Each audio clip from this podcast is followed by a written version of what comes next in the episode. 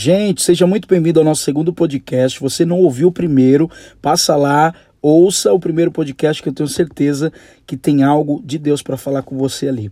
Hoje nós vamos falar: a crise faz parte do propósito de Deus. Então, como nós devemos nos posicionar mediante os acontecimentos da nossa vida? Às vezes a gente para para pensar como Deus é sendo soberano, né? E eu acredito que nada que acontece nas nossas vidas, tudo que acontece tem a permissão dele. Deus tem um plano perfeito, mas que jamais, que jamais será frustrado. Mas nós muitas vezes estamos frustrados, estamos em crise, passando dificuldades, mas a gente muitas vezes confunde a crise e acaba esquecendo do propósito de Deus na nossa vida. Como eu disse e repito, Deus tem um plano perfeito para nós. Teve para Jó né? Lembrando daquele capítulo de Jó 42, no verso 2, sei que podes fazer todas as coisas e ninguém pode frustrar os teus planos. Os planos de Deus não são frustrados, os nossos planos muitas das vezes são frustrados. A palavra de Deus, para a gente entender, ela é uma narrativa de Deus na história. A palavra de Deus é a narrativa de Deus. Entender isso vai fazer a diferença na sua vida, na minha vida, na vida daqueles que entende que o propósito de Deus na nossa vida, às vezes meia crise, vai revelar e nós vamos passar a entender melhor como Deus nos comunica, como as coisas vão começando a se alinhar com esse plano divino. Por exemplo, um texto eclesiástico no capítulo 3, no verso 11, diz assim: Ele fez tudo apropriado em seu tempo. Na, também colocou no coração do homem o desejo profundo pela eternidade. Contudo, o ser humano não consegue perceber completamente o que Deus realiza. Às vezes a gente tem só uma lâmpada, né? A gente só tem ali uma sombra, a gente não tem completamente é o domínio, a segurança, a certeza desse plano profundo de Deus, que Deus colocou um anseio da, da eternidade no coração do homem. A palavra nos direciona e faz com que nós vamos reagir diante dela sempre na resposta do tempo certo em meio às crises. Nós devemos perguntar: Senhor, o que tua palavra diz e o que eu devo fazer mediante a minha crise? Sabe qual é a resposta? Muitas das vezes que a gente esquece que o próprio salmista em Salmo 139, verso 1, diz que o Senhor sonda e conhece o nosso coração. Antes mesmo uma palavra sair da nossa boca, o Senhor já sabia o que nós falaríamos. A gente precisa entender as estações de Deus nas nossas vidas. Nós precisamos abraçar a vontade de Deus, ainda que seja difícil, ainda que seja uma perda de alguém, ainda que seja por falta de dinheiro. Nós precisamos abraçar a vontade de Deus. A palavra diz que todas as coisas se cooperam para o nosso bem. Agindo de acordo com o entendimento da palavra de Deus, nós vamos viver uma vida mais leve e vamos compreender melhor o que Deus está falando conosco nesse tempo. Um exemplo muito legal que a gente pode dar de um personagem do Antigo, Antigo Testamento é Neemias. Por exemplo, quando Neemias estava vendo a crise que o povo de Deus estava passando, no capítulo de número 1, no versículo 5, ele diz: Abafei com o Senhor, com Yahvé, o Deus dos céus, Deus grande e terrível. Cumpres a tua palavra, a tua aliança, usas de misericórdia para com aqueles que te amam e obedece os teus mandamentos. Quantas vezes a gente desabafa com amigos, desabafamos com familiares, desabafamos com todos e não com Deus?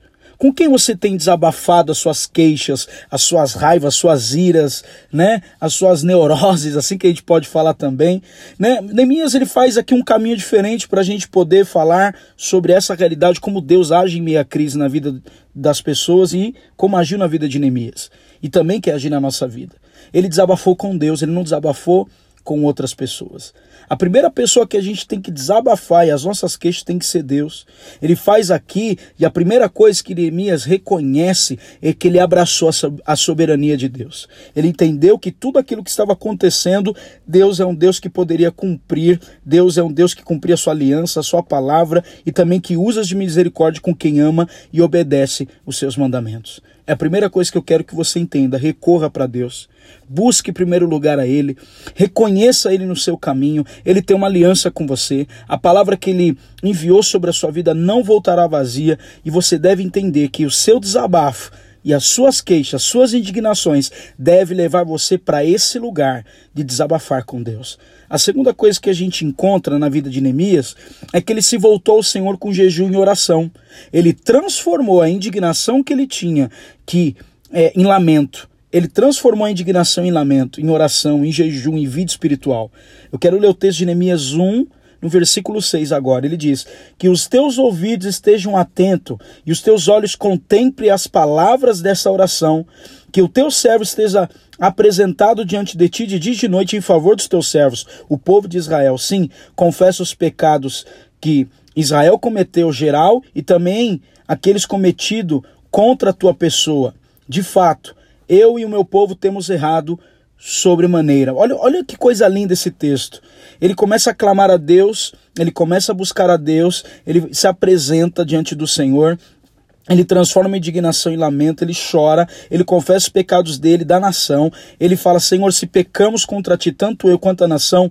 Olha o que ele diz, gente: que esse povo erradamente veio sobre ele esse lugar de quebrantamento, de intercessão pelo povo. É esse lugar que nós temos que descobrir.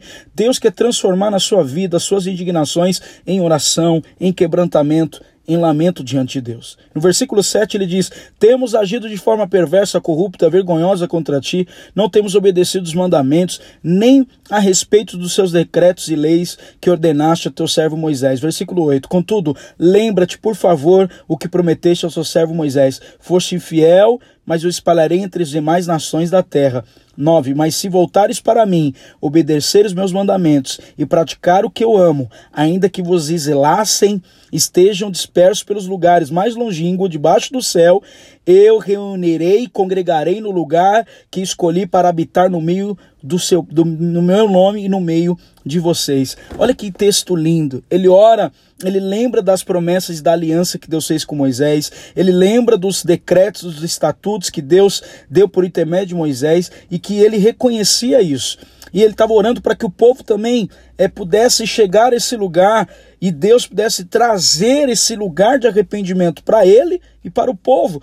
E que se eles se voltassem para Deus, Deus iria novamente reunir eles, mesmo que eles estivessem dispersos, exilados e qualquer terra estranha, Deus traria eles de volta de lugares longínquos. E é isso que Deus está fazendo hoje. É tempo de voltarmos para Deus, é tempo de buscarmos a Sua face, de buscarmos incansavelmente a Sua paixão, esse fervor, essa alegria que foi nos roubada por talvez pecados, por talvez negligência, por falta de sabedoria, por olhar por, por homem e não para Deus. E o Neemias aqui, ele está sendo um exemplo nessa narrativa bíblica para nós. Que se praticarmos o amor de Deus, Deus vai nos escolher e vai nos trazer de volta, porque somos escolhido na verdade. Somos escolhidos por Deus. E Ele fará com que nós íamos habitar novamente no lugar da promessa e ele será o nosso Deus e nós seremos seu povo de volta.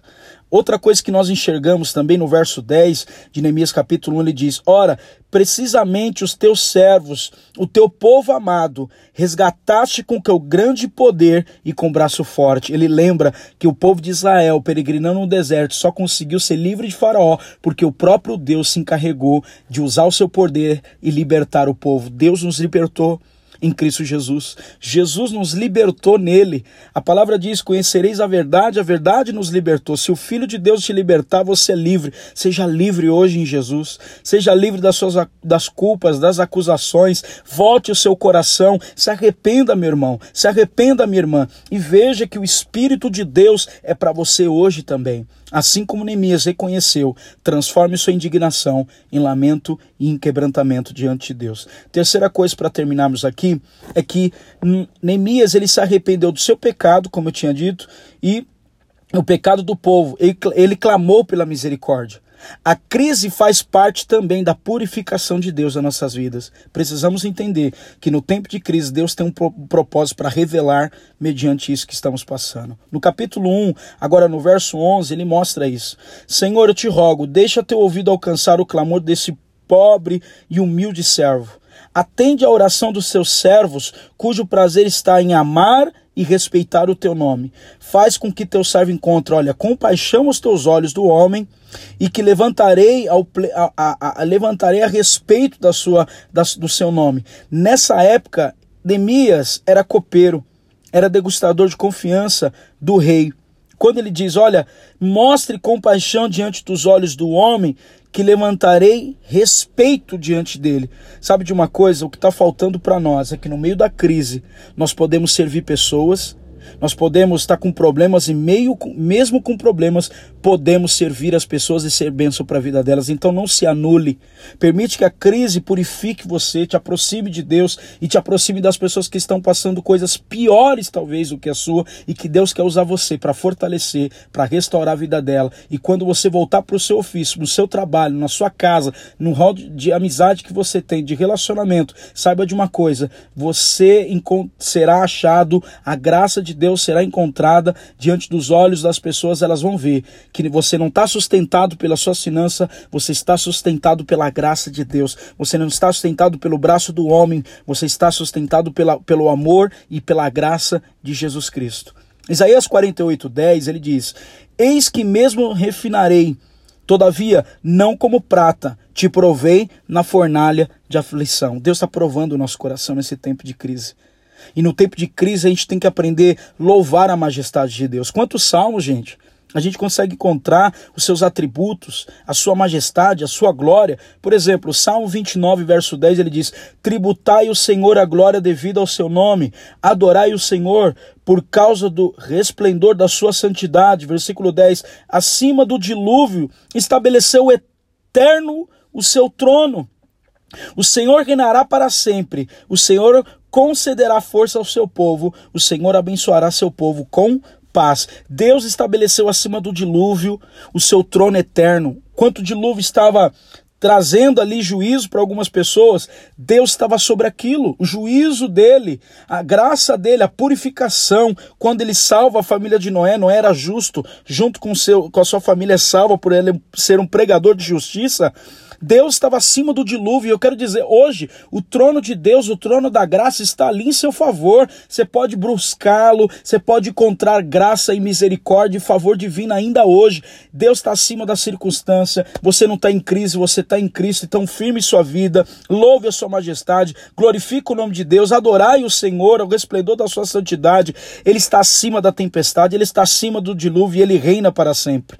Então, busque louvar a majestade de Deus no tempo de, de crise e a Bíblia diz que o Senhor dará força ao seu povo, o Senhor abençoará o seu povo com paz. Recebe essa paz, minha amiga.